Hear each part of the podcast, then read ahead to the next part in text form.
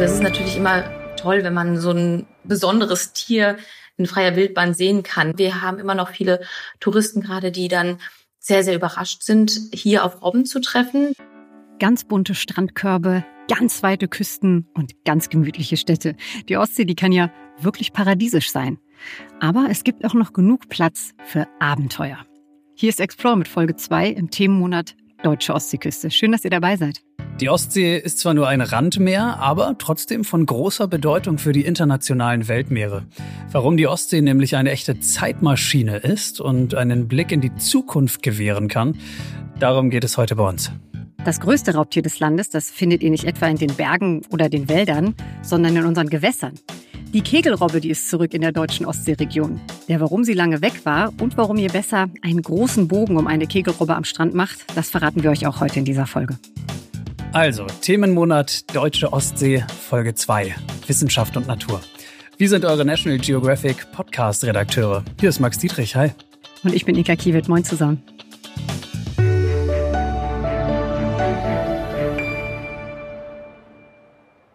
Die deutschen Küsten sind bei Urlaubern ungebrochen extrem beliebt. Das dürfte auch im Covid-Jahr 2020 nicht anders sein. Es ist einfach wunderschön. Ihr könnt einiges erleben an der Ostsee.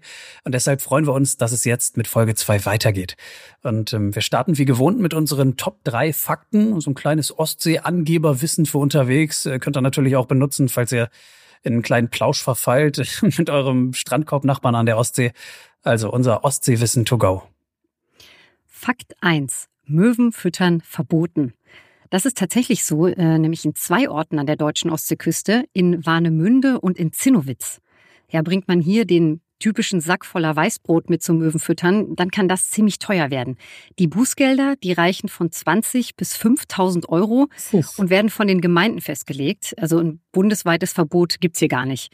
Aber im Sinne der Tiere ist das Füttern sowieso nicht gut. Weißbrot zum Beispiel, das quillt im Magen auf und die Möwen, die fühlen sich zwar satt, aber können daraus kaum Nährstoffe ziehen. Also lieber keine Möwen füttern. Fakt 2.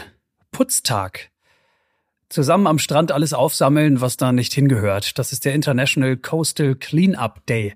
Da geht es vor allem um Müll, der angespült wurde oder liegen geblieben ist. Und dieser Tag sollte natürlich auch dieses Jahr stattfinden. Aber leider hat die Covid-Krise der ganzen Aktion einen Riegel vorgeschoben. Zumindest für den Moment. Nächstes Jahr dann hoffentlich alles wieder auf Anfang.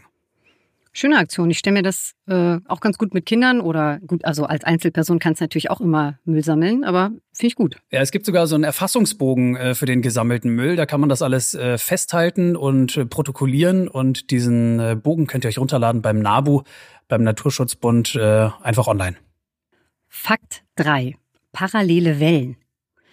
Ja, Meereswellen, die entstehen, weil sich der Wind an der Wasseroberfläche reibt und auf dem offenen Meer, da folgen die Wellen ganz einfach der Windrichtung. Aber ist euch oder dir, Max, schon mal aufgefallen, dass die Wellen an der Küste immer parallel zum Ufer laufen? Ja, stimmt. Das, das liegt nicht an der Windrichtung, sondern an der Wassertiefe, die zum Strand hin hier abnimmt.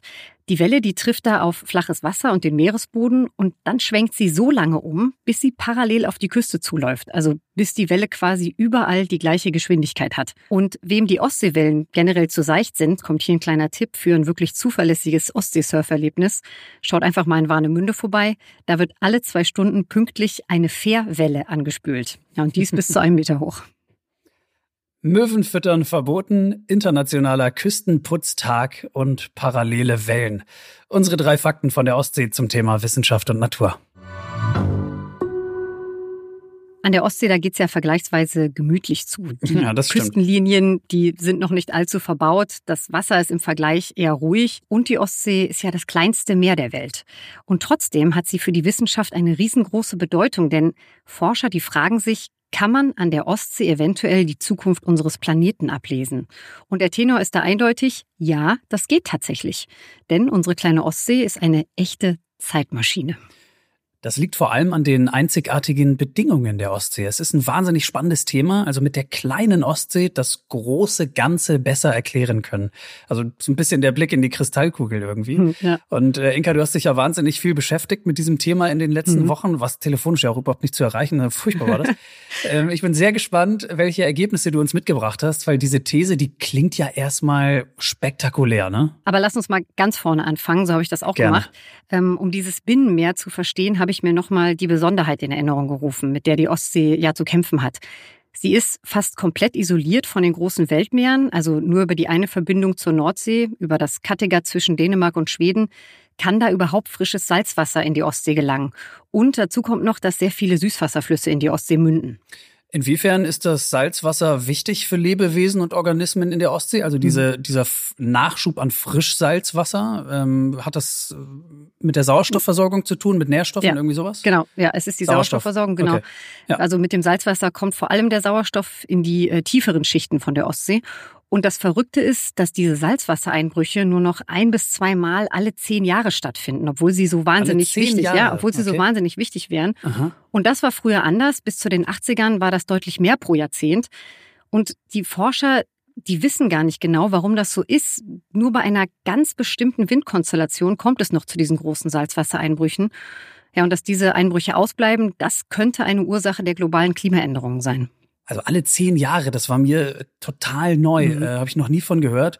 Aber vielleicht mal allgemeiner gesprochen, verbunden mit dem Klimawandel sind ja dann auch zunehmende Extremwetterereignisse. Also da sind sich die Wissenschaftler mhm. ja schon einig. Ne? Ja, und wenn jetzt noch der global ansteigende Meeresspiegel hinzukommt, dann haben diese Extremwetterereignisse natürlich nochmal eine ganz andere Auswirkung. Mhm. Deshalb wollte ich zuerst mal vom Meteorologen Stefan Kreibum wissen, wie denn eigentlich so ein Extremwetterereignis, eine Sturmflut entsteht.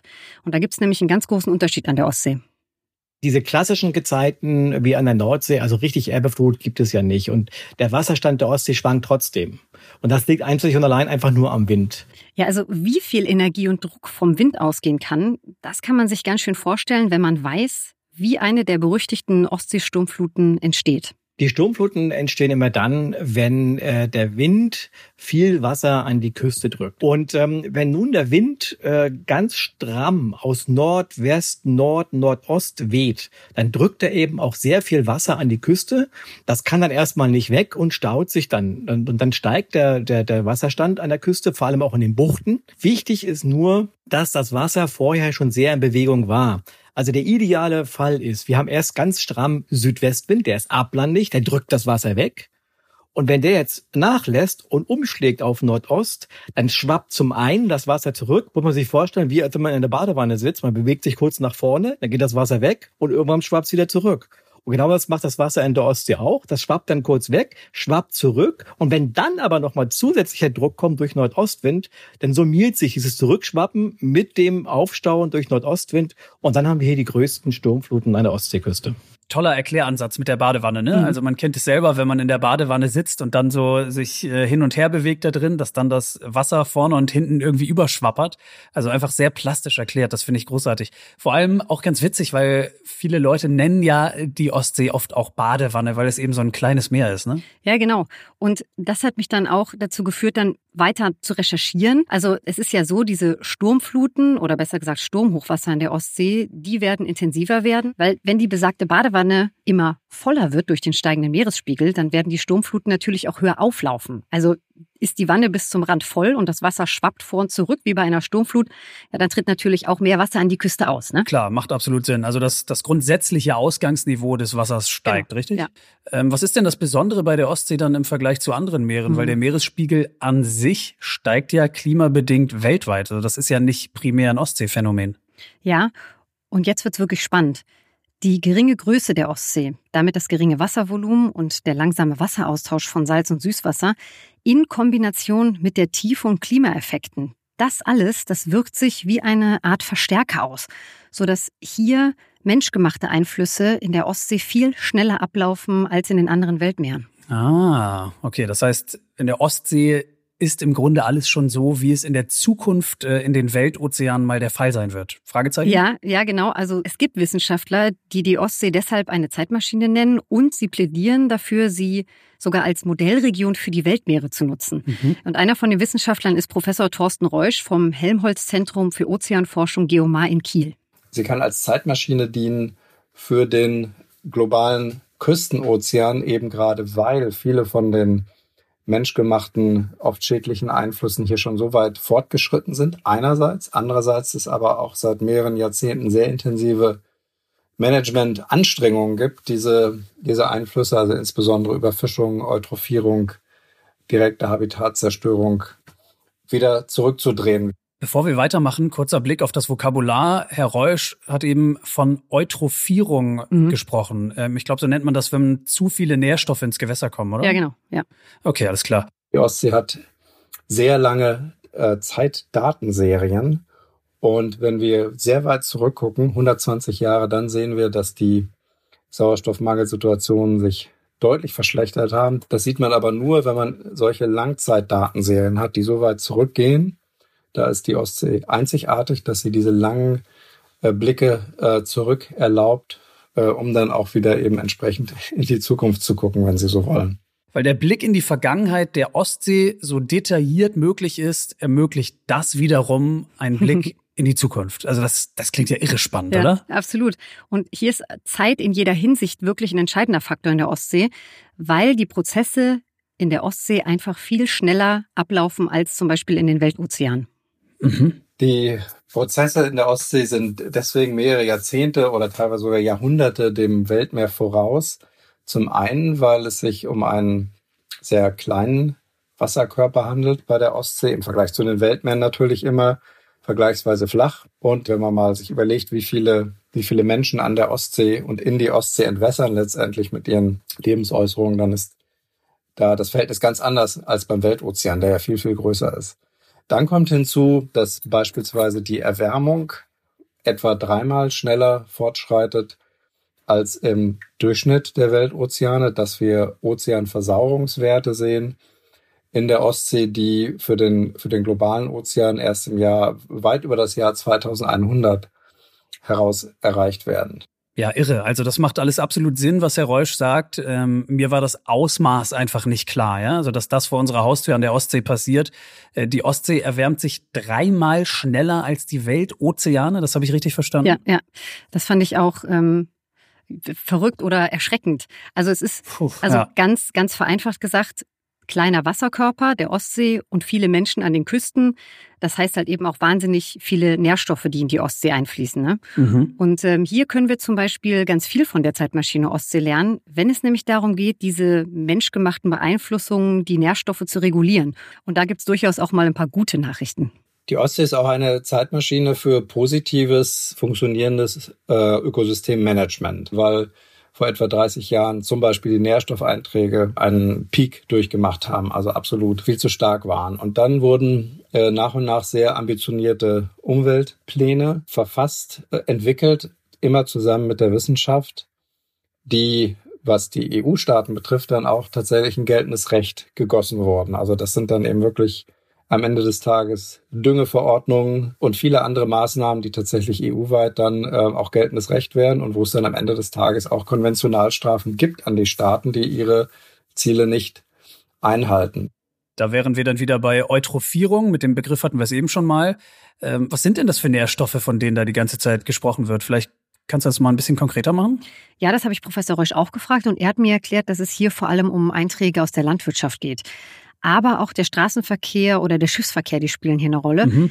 Was ich total überraschend fand, ist, ist, dass die Kläranlagen zum Beispiel heute gar nicht mehr so das Problem sind. Ah, okay, alles klar, das war mir auch neu. Mhm. Ähm, Überdüngung kann ja viele unschöne Effekte zur Folge haben. Blaualgen sind da ein so ein Thema. Blaualgen sind Bakterien, die es verhältnismäßig warm mögen. Die sind ja immer wieder mal Thema in deutschen Gewässern. Und wir hatten Fragen dazu von euch, unseren Hörern, aber das kam auch aus der Redaktion als Feedback, wie es denn mit den Blaualgen aussieht in der Ostsee. Äh, habt ihr darüber gesprochen? Ja, die Fragen habe ich natürlich weitergeleitet und äh, ich wollte wissen, ob die Blaualgen für uns schädlich sein können und was man eigentlich gegen sie tun kann. Die Blaualgen sind für die meisten Badenden, also solche, die keine Allergie haben, äh, nicht kritisch. Äh, es ist natürlich unangenehm, wenn man durch diese Teppiche schwimmt. Aber man sollte auch keine großen Mengen des Wassers verschlucken. Das wird, wird sicherlich äh, niemand freiwillig tun. Mir macht e-, eher Sorgen, dass diese Teppiche auch mit der fortschreitenden Überdüngung sehr große Flächen, vor allem in der zentralen Ostsee, einnehmen. Und ähm, die einzige äh, Lösung, wenn Sie so wollen, ist, dass wir mittelfristig mit den Nährstoffeinträgen noch deutlich weiter runter müssen. Dann wird es immer noch Blaualgen geben, die gehören zum Ostseesystem dazu, weil dies ein Brackwassermeer ist. Diese Blaualgen sind also typisch für ausgesöstes Meerwasser, was nicht mehr den vollen Salzgehalt hat. Aber sie werden vermutlich dann deutlich seltener sein und nicht mehr so ein großes ökologisches Problem darstellen. Ah, okay. Also egal wie gut man die Ostsee letztendlich äh, managt mit seinen Nährstoffeinträgen, das allein wird nicht reichen, sondern mhm. man muss, man kommt nicht drum rum, das Klimaproblem langfristig irgendwie in den Griff bekommen. Ja, ja, so ist es. Und obwohl die Nährstoffeinträge immer noch zu hoch sind, glaubt Professor Reusch, dass in 50 Jahren ein guter Umweltzustand der Ostsee erreicht werden kann. Um mal mit guten Nachrichten zur Zeitmaschine Ostsee hier abzuschließen. Vielen Dank, Professor Thorsten Reusch vom Helmholtz-Zentrum für Ozeanforschung in Kiel und an den Meteorologen Stefan Kreibo.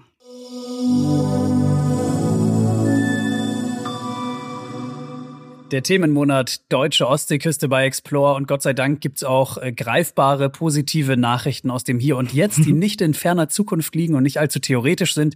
Es sind nämlich Meeressäuger zurückgekehrt, die lange nicht mehr im deutschen Ostseeraum zu finden waren. Es geht um Kegelrobben und die meisten Menschen haben diese Giganten überhaupt nicht auf dem Schirm und schon gar nicht, äh, dass die direkt vor unserer Nase in der kleinen Ostsee schwimmen, ne? Ja, warum das viele gar nicht auf dem Schirm haben, das liegt daran, dass Kegelrobben ganz lange verschwunden waren. Vor 100 Jahren waren sie fast komplett ausgerottet. Und der Grund dafür ist, dass sie gejagt wurden, weil sie für die Fischer einfach eine viel zu große Konkurrenz für ihren Fischfang darstellten und da gab es sogar eine Prämie pro getöteter Kegelrobbe. Also das kann man sich heute gar nicht mehr vorstellen. Nee, kann man echt nicht. Also Max, ich finde ja, Kegelrobben sind wahnsinnig possierliche Tiere, ne? Wenn die so auftauchen und dann glänzen die Kulleraugen so und dann blähen die ihre Nasenlöcher. Also da geht so ein bisschen mein, mein, mein Kegelrobbenherz auf. Ja, aber so harmlos sind sie gar nicht. Ne? Also ich, die sind sehr groß, sie haben ein riesen Gebiss, da sind viele scharfe Zähne drin. Mhm. Also von zu nah äh, will man da, glaube ich, auch nicht Bekanntschaft machen. Du, stimmt, du, du hast direkte Erfahrung, ne? Mit Kegelrobben? Ja, genau. Ich, ich, äh, ich wollte ja immer Meeresbiologe werden, wie du weißt, mhm. und äh, habe deshalb meinen Zivildienst in der Seehundaufzuchtstation gemacht. Das war allerdings nicht an der Ostsee, sondern an der Nordsee. Mhm. Da gibt es Kegelrobben auch. Und äh, absoluter Kindheitstraum für mich gewesen, mal mit Meeressäugern zu arbeiten. Fantastische Zeit da gehabt. Und neben Seehunden hatte ich da eben auch mit Kegelrobben zu tun. Und äh, Inka, ohne Mist, also schon die Jungtiere, ja, das sind echt richtige Biester. Nein. Das war bei Seehunden auch schon so. Aber für mein Empfinden Kegelrobben noch mal deutlich aggressiver als Seehunde. Sie sind extrem wendig, obwohl sie ja so einen wurstigen Körper haben. sie bestehen gefühlt nur aus Muskelsträngen und aus Gebiss. Also es war eine total irre Erfahrung, mal äh, mit denen zu arbeiten. Du machst mir gerade meine ganzen Kegelrobbenträume kaputt. Ich habe mir die immer okay, so als äh, so als kleine, flauschige, kuschelige äh, Tierchen vorgestellt. Aber ähm, ich muss gestehen, es sind ja Raubtiere. Du hast es eigentlich perfekt zusammengefasst ja. gerade, weil sie sind ja flauschig und kuschelig, aber es sind eben Raubtiere. Und ähm, so ging es den meisten Besuchern in der Aufzuchtstation eben auch. Es ist deshalb umso wichtiger, dass man Seehunde oder Kegelrobben eben in diesem Fall als wilde Tiere akzeptiert und auch so behandelt, nämlich sie im Idealfall einfach in Ruhe lassen. Ja? Aber das ist meine persönliche Meinung. Was hast du denn da in der Aufzuchtstation gemacht? Tierpflege, Robben gefüttert? Ja, tatsächlich, genau. Ja, Tierpflege ganz viel und ähm, Besucher informieren gehörte natürlich auch dazu. Das ist auch schon 10, 12 Jahre her, aber mhm. so ein bisschen äh, von dem Wissen äh, von damals kann ich noch abrufen. Äh, Kegelrobben heißen zum Beispiel so wegen ihres kegelförmigen Kopfes. Es gibt aber auch Ansätze, die sagen, äh, dass es an den kegelförmigen Zähnen liegt. Ah. Und äh, viel vom restlichen Wissen, das ist aber auch schon ein bisschen eingerostet. Äh, deshalb freue ich mich total, dass Kegelrobben heute unser Thema sind und wir vor allem eine echte Expertin an Bord haben. Genau, wir haben nämlich mit Linda Westphal gesprochen. Sie ist Meeresbiologin und ihr Forschungsschwerpunkt sind die Kegelrobben in der deutschen Ostsee. Wir wollten zuerst von ihr wissen, warum das eigentlich so eine gute Nachricht ist, dass die Kegelrobben jetzt wieder da sind in der Ostsee. Also, dass die Kegelrobben zurückgekommen sind in die deutsche Ostsee, ist wirklich eine sehr erfreuliche Nachricht im Bezug auf äh, den Meeresnaturschutz, weil die Ostseekegelrobbe kurz vor der Ausrottung stand. Also in den 1980er Jahren gab es nur noch 2.000, 3.000 Kegelrobben in der gesamten Ostsee und dass die Bestände sich so erholen und dass sie zurückkommen an die deutsche Küste, war nicht abzusehen. Denn die Kegelrobbe war schon bereits 1920 an der deutschen Ostseeküste verschwunden und galt hier in der Region für 80 Jahre lang als ausgerottet. Und dass sie jetzt sich doch so erfolgreich wieder zurückgekämpft haben an unsere Küsten, ist natürlich ein sehr schöner Erfolg des Naturschutzes. Wo genau leben denn die Kegelrobben gerade in der deutschen Ostsee? Also wenn ich als Urlauber dort unterwegs bin, äh, wo, wo kann ich die sehen? An der deutschen Ostseeküste finden wir Kegelrobben vor allen Dingen in Mecklenburg-Vorpommern und weniger in Schleswig-Holstein. Und in Mecklenburg-Vorpommern sind die Hotspot-Gebiete rund um Rügen vor allen Dingen der Greifswalder Bodden. Äh, da haben wir auch einen ganzjährigen Liegeplatz. Das ist der große Stubber. Das ist eine Untiefe im Zentrum des Greifswalder Boddens. Und dann haben wir noch die Insel Greifswalder Eu. Auch dort finden wir ganzjährig Kegelrobben, auch in höherer Anzahl. Im Frühjahr sogar mehrere hundert Tiere. Und dann haben wir noch in Nordwestmecklenburg einen Liegeplatz, der mittlerweile auch fast ganzjährig genutzt wird. Das ist die Liebs. Und das ist eine Sandbank, die vor der Wismarbucht bei Boltenhagen liegt. Und das sind so die Hauptliegeplätze äh, an unserer Küste. Aber es kommt natürlich auch immer wieder äh, dazu, dass Kegelrobben sich an die Strände legen, äh, vor allen Dingen die Jungtiere im Frühling. Und dann können sie eigentlich überall an der Küste auftauchen. Mhm. Und Sie haben eben gesagt, einige hundert. Wie viele gibt es denn äh, insgesamt so in der deutschen Ostsee?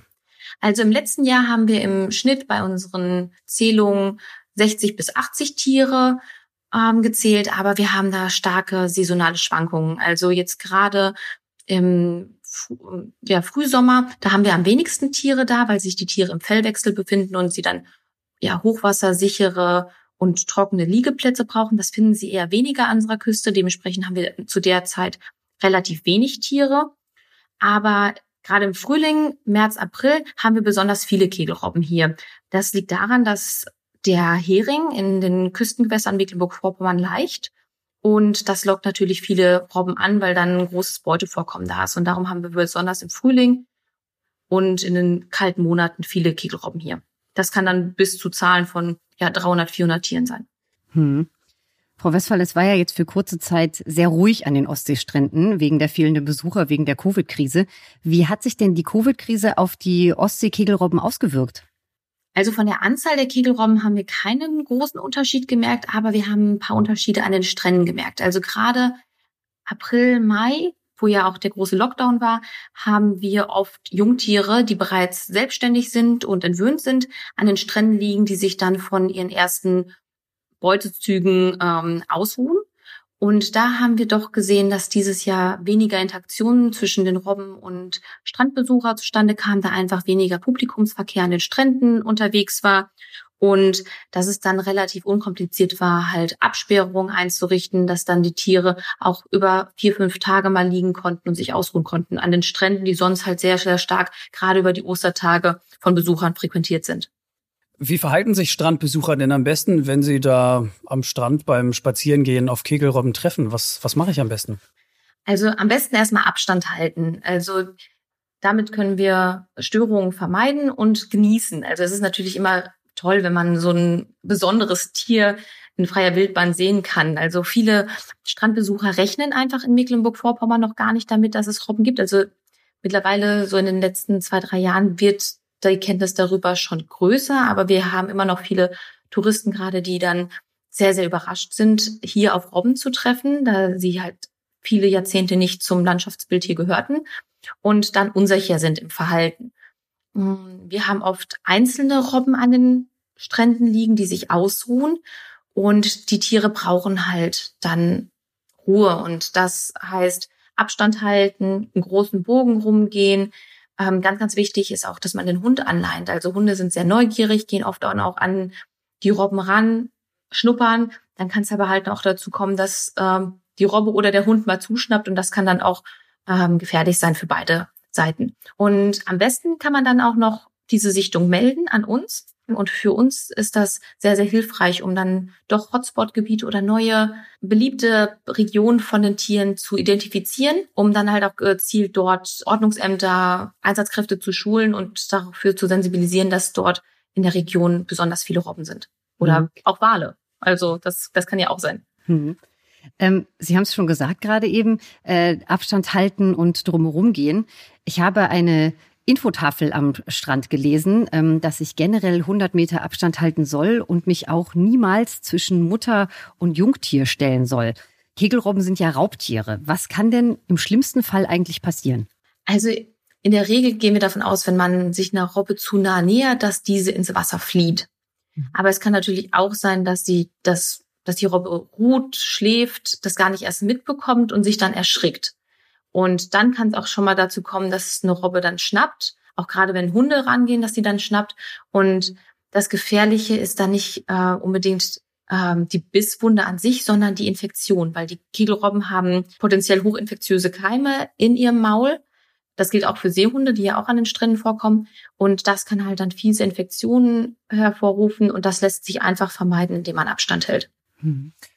Frau Westphal, also ich erinnere noch ähm, von meiner Arbeit, dass für die Besucher es etwas extrem Besonderes war, diese Tiere in heimischen Gewässern zu sehen. Ja, also das sind äh, ja auch sehr große Tiere, vor allem die Männchen bei den Kegelrobben. Das ist einfach schon ein ziemlich imposanter Anblick. Es ist ein ziemlich großes Raubtier. Viele vermuten das einfach nicht äh, vor der heimischen Küste.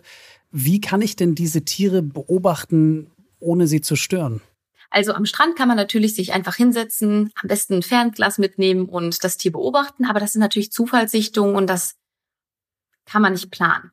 Wenn man wirklich äh, in MV ist und eine Kegelrobbe sehen möchte, dann kann man auch gezielt Robbenausflugsfahrten buchen, zum Beispiel zur Sandbank Liebs oder zum großen Stubber. Dort sieht man dann die Tiere an ihren Liegeplätzen Verbot aus.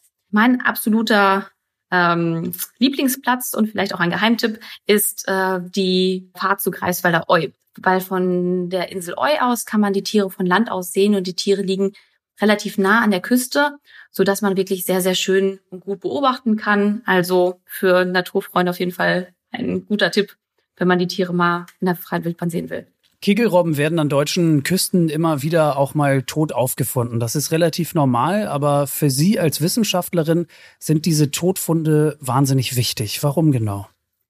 Ja, also wenn wir draußen im Feld die Tiere beobachten, dann bekommen wir einen ganz kleinen Einblick in ihre Lebensweise. Wir versuchen schon mit Foto-ID zum Beispiel einzelne Individuen zu identifizieren, um dann zu sehen, ob sie irgendwie wandern oder wiederkommen von Jahr zu Jahr. Aber da kriegen wir wirklich relativ wenig Daten raus. Aus diesen Untersuchungen der Todfunde jedoch können wir wirklich sehr, sehr viele Infos über die Lebensweise der Tiere ziehen. Wir können erstmal das Geschlecht feststellen und das Alter des Tieres, aber auch den Gesundheitszustand und äh, den Ernährungszustand. Wir können auch sagen, was das Tier gefressen hat, indem wir halt den Magen öffnen und Mageninhaltsanalysen machen. Da sind oft noch Haarteile von Fischskeletten äh, zu finden und dann können wir die Fischarten bestimmen, die das Tier gefressen hat. Aber wir suchen natürlich auch ähm, nach Infektionen, Krankheiten, Parasiten und können so auch Rückschlüsse darauf ziehen, in welchem Gesundheitszustand einfach die, der Gesamtbestand ist an unserer Küste. Frau Westphal, ich habe mal zwei Stimmt das Nachfragen zu kuriosen Kegelrobben-Infos, äh, auf die ich bei meiner Recherche gestoßen bin. Ich hoffe, korrigieren Sie mich, wenn ich das jetzt falsch ausspreche. Der wissenschaftliche Name Halicoerus gryus äh, im Lateinischen bedeutet hakennasiges Seeschwein oder krummnasiges Meerschwein. Stimmt das? Also, ähm, das heißt Grypus, da fehlt noch ein P. Ah, okay, sehr gut. Aber Jetzt schon los, Inka. Also äh, Halicoerus grypus. Äh, und ähm, tatsächlich ist das, wenn man es wortwörtlich übersetzt, kommt das äh, so hin. Mhm. Und das ist tatsächlich so, dass diese lateinischen Artnamen oft sehr beschreibend sind und wenn man sie dann ins Deutsche übersetzt, äh, diese Übersetzungen oft sehr amüsant sind, ja. Sehr gut. Hakennasiges Seeschwein. Noch eine Nachfrage. Sagen Sie, stimmt es, dass Kegelrobben unter Wasser klatschen, um Gegner abzuschrecken oder vielleicht auch um generell auf sich aufmerksam zu machen, zum Beispiel bei der Weibchensuche oder ähnliches?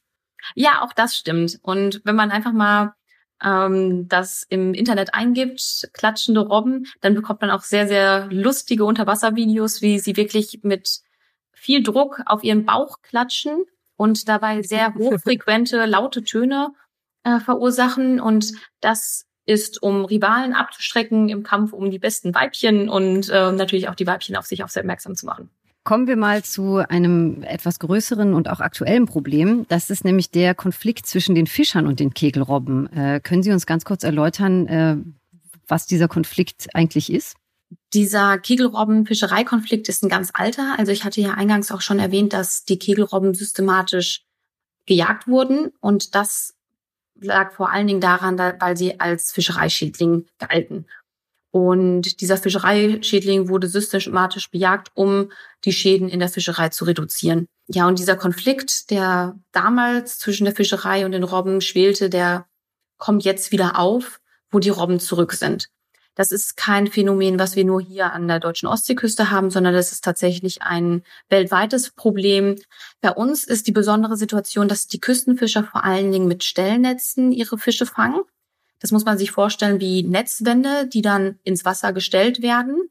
Das ist eine passive Fischerei, also man zieht nicht aktiv ein Netz durchs Wasser, sondern diese Netze stehen da meist für ein oder zwei Tage.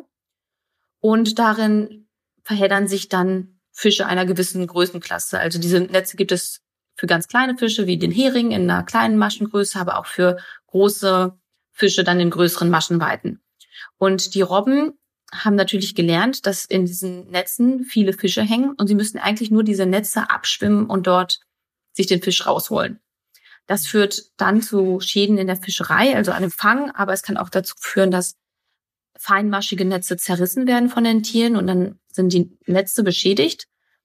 Ähm, und das sorgt äh, für Ärger in der Fischerei. Ja, mit dem Rückkehr der Kegelrobben wird, wurde dieser Konflikt so heiß, dass es jetzt sogar Abschussforderungen von der Fischereiseite gab von Robben. Aber das ist natürlich mit den Naturschutzrecht nicht zu vereinbaren. Und das heißt, wir müssen jetzt Lösungen finden, wie die Küstenfischerei und die Kegelrobben friedlich nebeneinander existieren können. Und da gibt es jetzt eine erste Bemühung, das sind Entschädigungszahlungen. Also Fischer können jetzt ihre Schäden dokumentieren, aufzeichnen und melden und können dann Teile von diesen Schäden an Fang, aber auch am Fischereigerät äh, zurückerstattet bekommen vom Land Mecklenburg-Vorpommern. Das ist so ein bisschen der erste Schritt, um ein bisschen Druck vom Kessel zu nehmen und die Situation zu entschärfen. Aber langfristige Möglichkeiten sind eigentlich nur technische Modifikationen an den Netzen, um diese sicherer vor Robben zu machen, aber auch für Robben.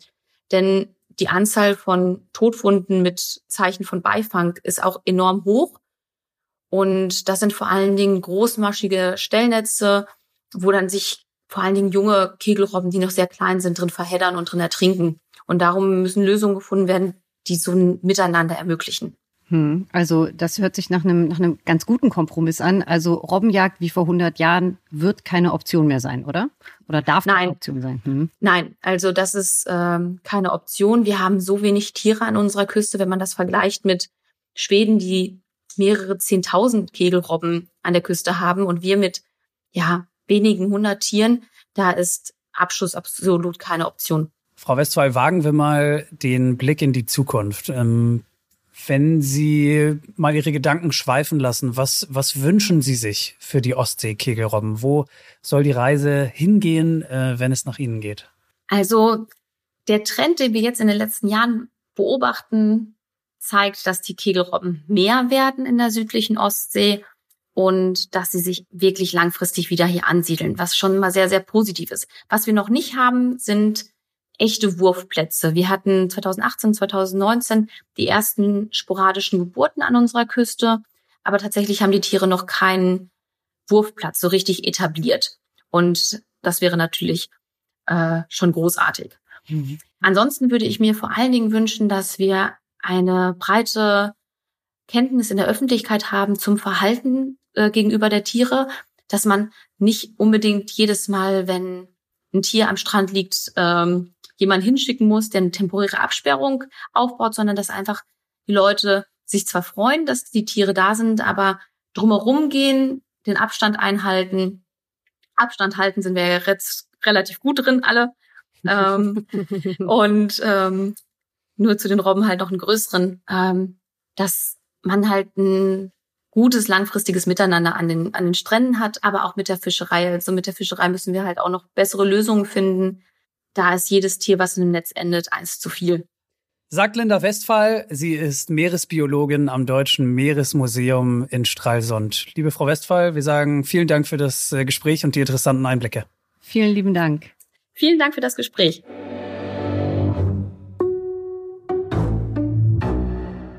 Ja, super, ja. Also nochmal jede Menge Wissen zur Ostsee getankt. Hat riesen Spaß gemacht. Ähm, wie hoch der Wert der Ostsee für die Klimaforschung ist, das war mir völlig neu, extrem spannend. Das liebe ich ja auch an diesem Podcast. Also auch wir als Macher tauchen ja immer wieder in Themengebiete ein, von denen wir noch nie gehört haben. Wir lernen ständig dazu.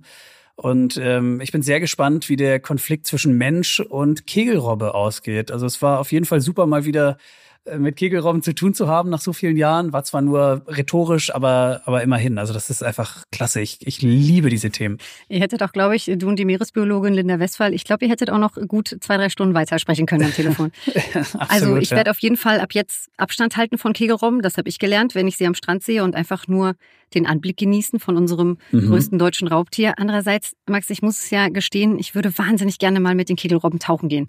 Aber ähm, so nach dieser Folge lasse ich das besser, oder? Ähm, also wenn du mich fragst, dann lass es einfach bleiben. Mhm. Ich, äh, das ist aber auch eine persönliche Meinung von mir. Ich finde, wilde Tiere sollten einfach wild bleiben und es gibt Dinge, in die sollten wir uns als Menschen und insbesondere als Laien einfach nicht einmischen, ja. Und das gehört für mich total dazu. Deshalb äh, tauch lieber woanders.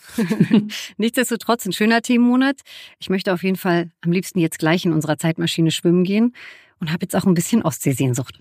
Ihr vielleicht auch, das würde uns freuen. Ansonsten euer Feedback, eure Anregungen, eure Ideen, welches Land oder welche Region wir mal besprechen sollen, einfach gerne an uns. Schickt eine Mail an explore.podcast.netgeo.com. Außerdem freuen wir uns, wenn ihr Explore abonniert und bewertet. Ja, und nächsten Monat widmen wir uns dann einem ziemlich kleinen, aber auch total spannenden Land. Es geht nach Bhutan oder wie viele auch sagen würden, nach Bhutan. Von der schönen Ostseeküste zum Rand des Himalayas. Wir sprechen über das Glück, das ist nämlich in der Verfassung da verankert. Und wir fragen uns, geht das wirklich per Gesetz glücklich sein? Genau, also bhutanesische Abenteuer in 14 Tagen bei Explore und bis dahin, wenn ihr mögt. Ciao. Wir hören uns, bleibt gesund. Ciao.